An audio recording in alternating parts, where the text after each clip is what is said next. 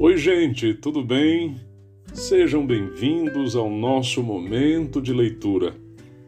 Eu sou o seu amigo e irmão, pastor Wenderson Loureiro, e este é um podcast produzido para abençoar a tua vida, a tua família, enfim. É o nosso desejo que a mensagem deste livro contribua para o reavivamento do povo de Deus nestes dias difíceis pelos quais passamos na história da Terra. Assim, permita que o Espírito Santo fale ao seu coração através destas palavras. Esta é uma série de 21 episódios, onde ouviremos o livro Herdeiros do Reino, de Josanã Alves. Capítulo 18 As Profecias de Deus e o Deus das Profecias. Ellen White nos diz: Deus não pôs sobre ninguém o encargo de estimular o apetite pelas doutrinas e teorias especulativas. Philip Ansem também afirma: um Deus sábio o suficiente para me criar e ao mundo em que vivo, é sábio o suficiente para tomar conta de mim. Há alguns anos recebi um e-mail que me prendeu a atenção já pelo título. Dizia: Urgente Pastor, pregue sobre isso. Lembro-me de que na época eu estava preparando um sermão para um congresso e estava tendo dificuldade em terminar a mensagem. Então, com um sorriso mental, pensei: pronto, aí está meu sermão.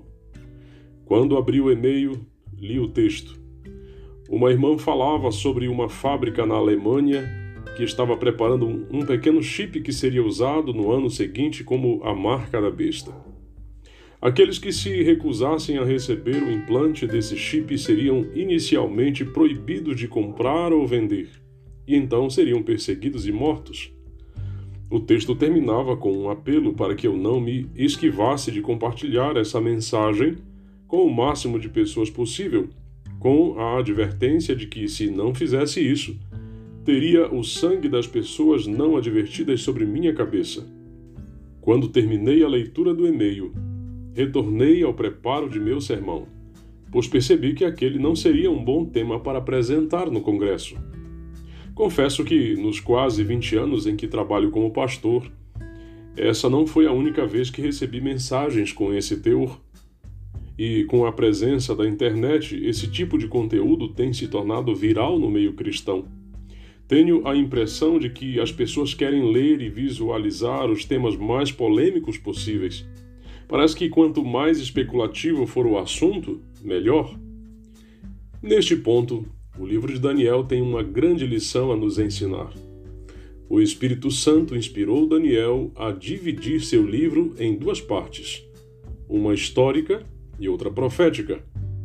A primeira metade de Daniel, os capítulos 1 a 6, é essencialmente de natureza histórica essas narrativas históricas incluem alguma profecia, mas claramente contém mais história do que profecia. Consigo ver dois motivos principais para essa divisão do livro. Em primeiro lugar, muitos pensam no livro de Daniel apenas como um conjunto de profecias sobre animais terríveis e espantosos, chifres, perseguições, decretos e etc. É bem verdade que todos estes assuntos estão presentes na segunda metade do livro. No entanto, o fato de Daniel usar praticamente a metade do livro para apresentar sua história de fidelidade e compromisso, bem como a de seus três amigos, deve nos chamar a atenção para a seguinte verdade: antes de conhecermos temas proféticos, precisamos conhecer modelos de fidelidade e compromisso. Em outras palavras, se você aprender as lições dos primeiros seis capítulos de Daniel, estará preparado para as profecias que serão apresentadas na segunda metade do livro. Em segundo lugar, costumo dizer que, infelizmente, muitos estão estudando as profecias ao contrário.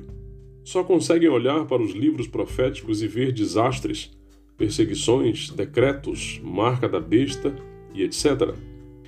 O livro de Daniel, porém, nos alerta para a realidade de que só iremos passar pelas profecias se, primeiramente, Deus passar por nossa história. Precisamos entender que Deus não apenas intervém no curso da história profética, mas também se envolve em nossa história pessoal. Deus quer ter uma relação de comunhão conosco, para que, quando as profecias se cumprirem, estejamos preparados para enfrentá-las. O livro do Apocalipse começa com essa mesma perspectiva. Ao longo do livro, João discorreu sobre vários temas proféticos, como bestas, pragas e perseguição. Entretanto, no primeiro verso, ele escreveu: Revelação de Jesus Cristo. Apocalipse capítulo 1, verso 1. João estava tentando nos fazer entender, já nas primeiras palavras do livro, que o objetivo do Apocalipse não é falar sobre bestas, perseguição e decretos, mas revelar Jesus Cristo. Se você não encontrá-lo em cada página do livro, não compreenderá o objetivo do Apocalipse. Por favor, não me entenda mal. Não estou dizendo que não devemos conhecer os temas proféticos. Devemos conhecê-los profundamente e estudar cada detalhe da profecia de Daniel e do Apocalipse. Estas profecias são como mapas para os últimos dias. Se conhecemos os temas proféticos, mas não conhecemos Cristo de maneira individual e pessoal, se conhecemos em detalhes o futuro profético, mas não conhecemos o Senhor da história e da profecia, iremos nos perder, mesmo com centenas de gigabytes de vídeos sobre decretos, perseguição e marca da besta. Quer um exemplo? Um dia, um grupo de magos do Oriente descobriu uma profecia no livro de Números que dizia o seguinte: Eu o vejo, porém não agora. Eu o contemplo, mas não de perto. Uma estrela procederá de Jacó, de Israel subirá um cetro, que ferirá as têmporas de Moabe e destruirá todos os filhos de Sete. Números 24, verso 17. Essa informação profética que eles tinham os moveu ao encontro de Cristo. Como eles não sabiam bem onde encontrar o Messias, decidiram ir a Jerusalém a capital do conhecimento profético. Imagino que eles esperavam que a cidade estivesse em festa pela chegada do rei prometido na profecia. Contudo, ao chegarem ao palácio de Herodes, todos ficaram alarmados com as notícias. Imediatamente o rei Herodes mandou chamar os expertos nas profecias para saber onde o Cristo deveria nascer. Sabe o que os principais sacerdotes e escribas fizeram? Começaram a citar profecias do livro de Isaías e Miqueias com detalhes incríveis acerca do nascimento de Cristo. Eles sabiam que o nascimento seria na terra de Judá, na cidade de Belém. Esses mesmos livros que eles citaram falavam que o nascimento seria de uma virgem, e eles tinham à disposição o capítulo 9 de Daniel, que contém a incrível profecia das 70 semanas e seus detalhes sobre a vinda do ungido de Deus. Você percebe? Esses experts tinham todos os detalhes proféticos e isso era importantíssimo, mas não tinham o Cristo da profecia. O pouco que os sábios do Oriente conheciam os levou a Cristo.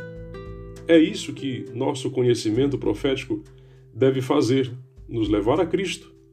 Não busque na profecia apenas um conhecimento especulativo. Busque um conhecimento relacional com o Deus do presente, do passado e do futuro. Quando estudamos as profecias sob essa ótica, conseguimos ver além do caos, da morte e dos decretos.